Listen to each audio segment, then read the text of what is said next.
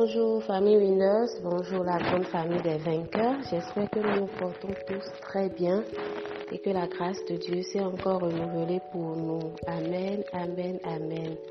Nous bénissons le Seigneur pour la vie de chaque membre de ce forum. Merci pour tout ce que le Seigneur accomplit dans nos vies. Merci pour le fait qu'il nous garde, qu'il soit avec nous chaque jour qu'il fait. Merci pour sa protection sur nos vies et la vie de nos proches. Nous rendons infiniment grâce. Amen. Depuis hier, nous sommes en train de développer ensemble un thème comme chaque semaine. Et le thème de cette semaine, c'est garder son cœur. Amen. Hier, nous avons déjà vu comment garder notre cœur de l'insensibilité. Ce matin, je veux nous enseigner sur comment garder notre cœur contre la rébellion. Amen. Euh, le cœur, dans sa dimension biblique, est le lieu de nos valeurs et la racine de nos choix. C'est là où se joue le sens de notre vie. Alors, il faut le garder très, très, très, très jalousement. Le cœur est donc notre trésor que nous devons garder plus que tout. Nous ne devons rien laisser le coloniser, ni les richesses, ni l'envie, ni les passions, afin d'être des personnes libres de toutes ces choses. Amen.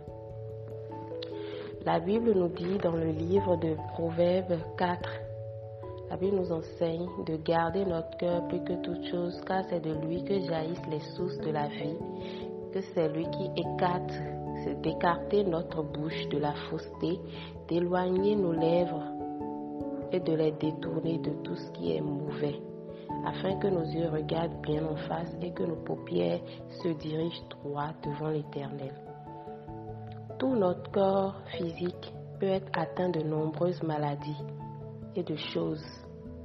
Comme nous pouvons le savoir aujourd'hui, il y a des trucs qui attaquent le cœur, les gens font des crises et tout ça mais c'est de la même manière que des maladies spirituelles peuvent entraver notre croissance et notre développement en tant que chrétiens. Amen. De même, notre cœur spirituel peut être alors endurci si nous refusons d'accepter les vérités que Dieu nous présente.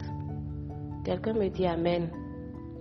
Alors que l'Égypte était frappée par une calamité après l'autre à cause du refus de Pharaon de laisser partir les enfants d'Israël, celui-ci, euh, Pharaon, a endurci son cœur contre la volonté de Dieu.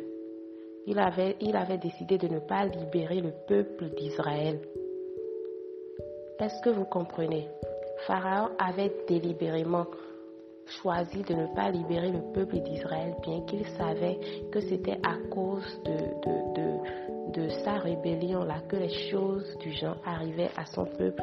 Il ne voulait pas céder, il était rebelle, il ne voulait pas laisser la volonté de Dieu s'accomplir.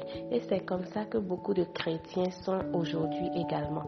Nous sommes tellement focalisés sur notre propre volonté, sur ce que nous voulons nous-mêmes, sur les désirs de nos cœurs, sur les choses qui ne sont pas forcément les choses que Dieu veut pour nous, mais qui feront certainement nous notre choix.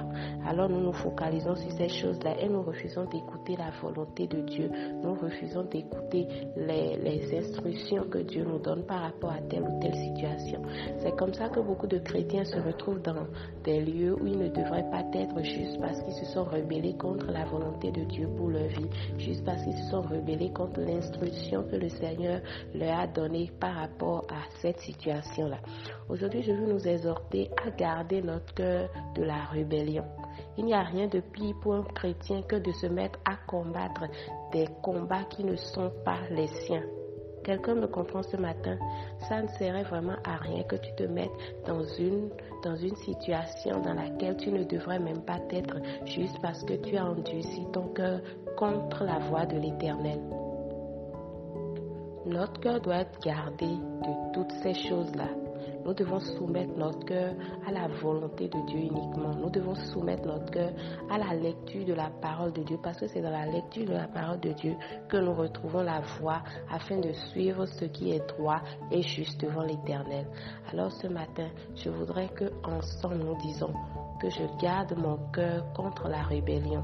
Je garde mon cœur contre la rébellion. Amen.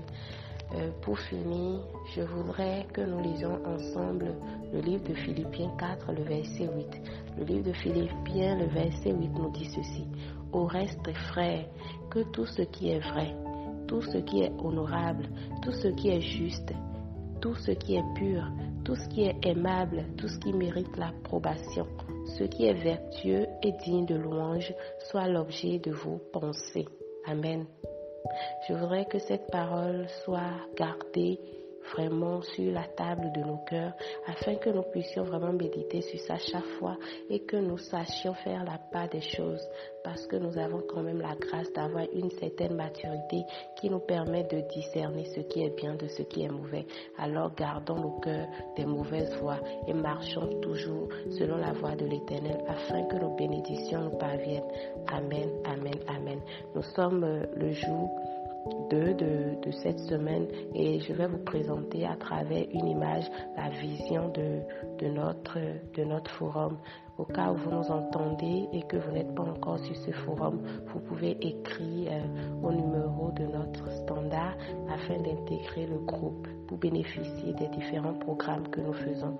Merci à tout un chacun et excellente journée à tous. Amen.